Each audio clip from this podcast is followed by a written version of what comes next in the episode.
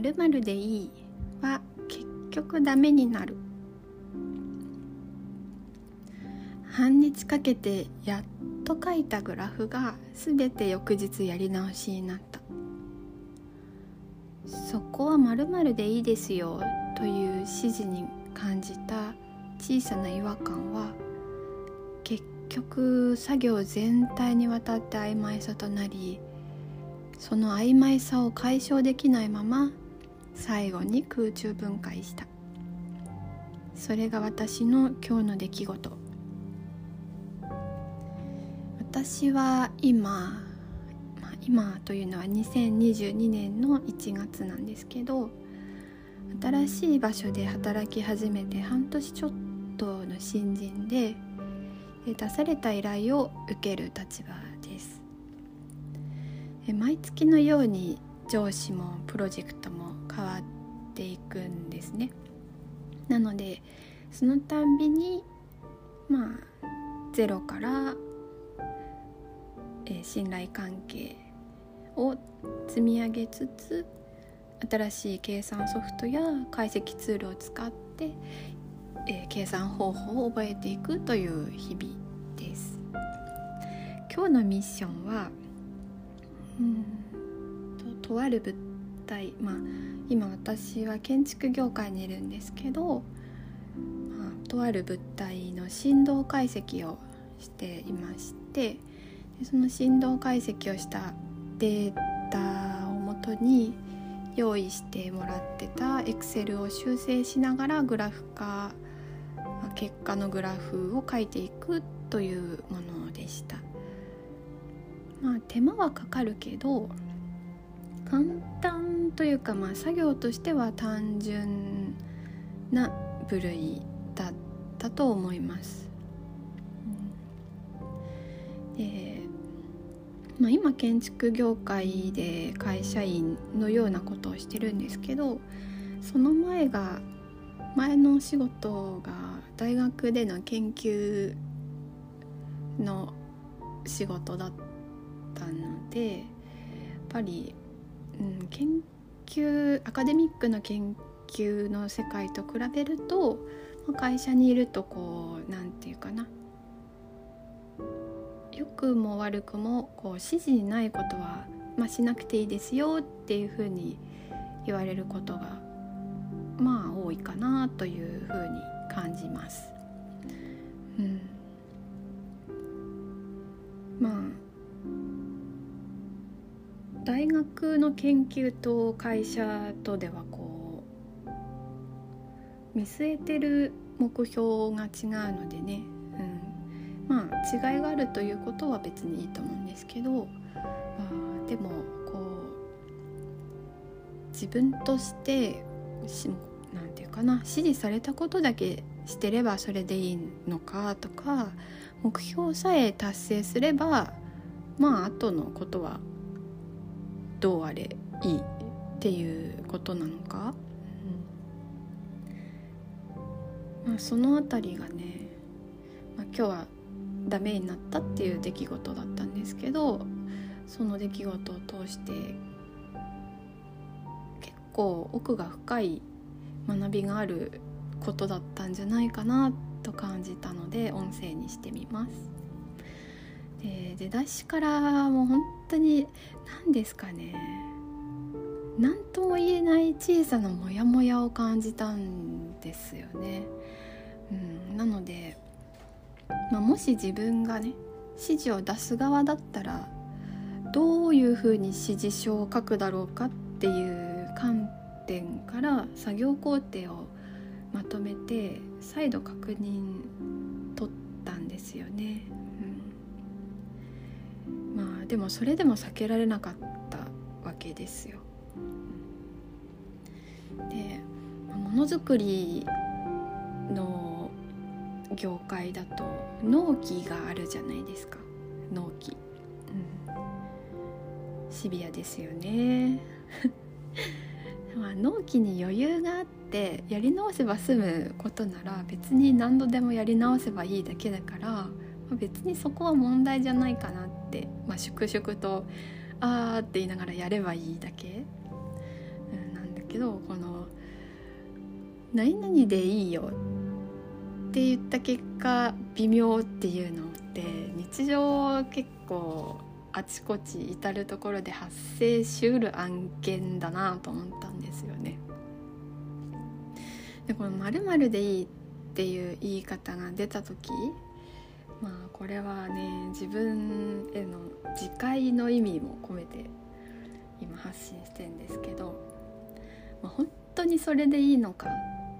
それがいいのかそれじゃなきゃダメなのかあるいはこう代替案は実はあるっていう話だったりするのか。もうそもそも他に重要な部分があるからそこには労力を割かなくていいっというこう一歩踏み込んだ判断があるのか。ね。こういろんな角度から見つめ直すことができるなと思ったんですよね。それからもう一つ大事だったなと思ったのがゴールですね。ゴール。どこまで具体的にゴールを描けていたのか。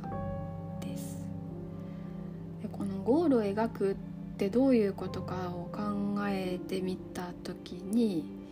大きく2つあるなと思っていて1つ目はうんとまあ論理的に頭を使って詳細にこう組み立てて描くゴール。もう一つが真逆でこう具体的に描きすぎるじゃなくてこう感覚的にあこういう気分だろうなこういう、えー、肌感覚があるだろうなっていうふうにふわっとイメージした方が、まあ、臨場感に浸っていった方が結果的にこういい方に加速していくっていうこの2つがあるなと私は感じていてで使い分けるんですよね。で日中のお仕事は、まあ、私は研究開発とか技術職だったりするもう思いっきり理系なのでどちらかというと最初のに言った頭を使って論理的にゴールを描いていくっていう方が多いですね。だけどこう例えば、うん、未来とか何て言うのかな。こうあらゆる可能性がある中で描いていくゴールとなった時は逆にあんまり頭でね考えすぎない方がうまくいくなと思っててこうまあ将来少し先の未来ではこういう人たちと交流しててあーなんか楽しいなとか自由だなとかあーいい匂いがするなとかなんかそういうこうふわっとしたものを味わう。でその臨場感に浸っていくっていう方が加速結果的にねいい方に加速してってるじゃないかなって実感があります。子供の頃はこうピアノのコンクールに結構出てたんですよね。でコンクール、まあ、発表会も緊張するけどコンクールってもうその日じゃないぐらい緊張するわけですよ。もう同じ曲をいろんな子が弾いてうわめっちゃうまいとかあるわけですよ。うん、でそうやってこう場の空気に飲まれちゃうとうまくないんですね。しかもこうピアノとかまあスポーツとかもそうだと思うんですけど本番って1回きりで弾き直しとかできないわけですよ。うん、そうなった時にこうイメージトレーニングするといいですよってで具体的に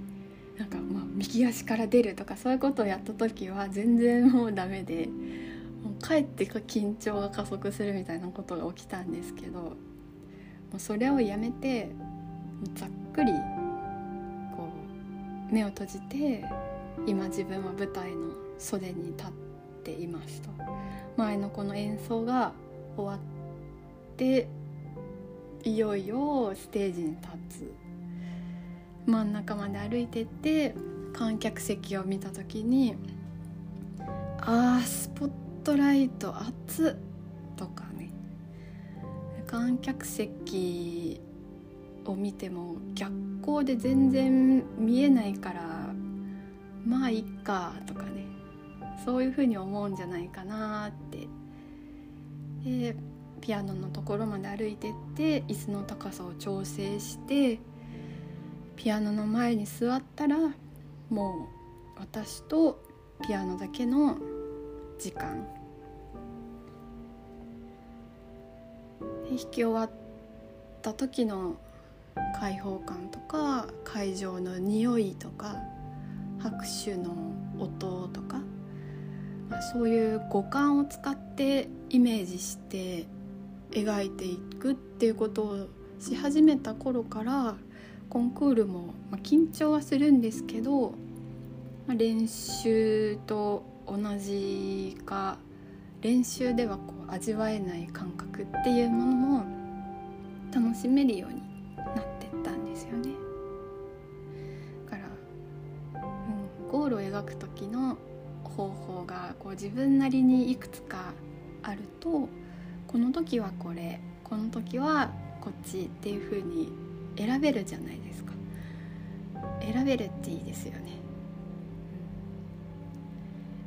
ちょっと話がね広がってしまったんですが、まあ、根底にあるものをよく見つめるっていうのは寛容だなと思います何でもかんでもねこれがいいこれじゃなきゃ嫌っていう風にしなくてもまあいいんじゃないかなと個人的には思っているんですよね。樽を知るという言葉もありますから。けどそれと同時にそれでいいよって言った時の自分の心とか表情はなんか晴れないなと思ったらそれは選ばなくていいっていうサインなんじゃないかなって思います。選んでもいいんですけどね結局手元に残らない説ありませんか、そういう微妙な心の機微は感じ取れるほど全方位にわたって感度が高まっていくですね、うん、いらぬものはいらぬいるものはいるっていうふうに細やかにこう振り分けできていくのでね。物事がだんだん好転していくなっていうのは感じています。それでいいのか？それがいいのか？自分の在り方を見直してみるいい機会になったなと思いました。今日もお付き合いくださってどうもありがとうございます。音声のチャンネル登録やノートに好きして応援してくださるとすごく嬉しいです。ではまた。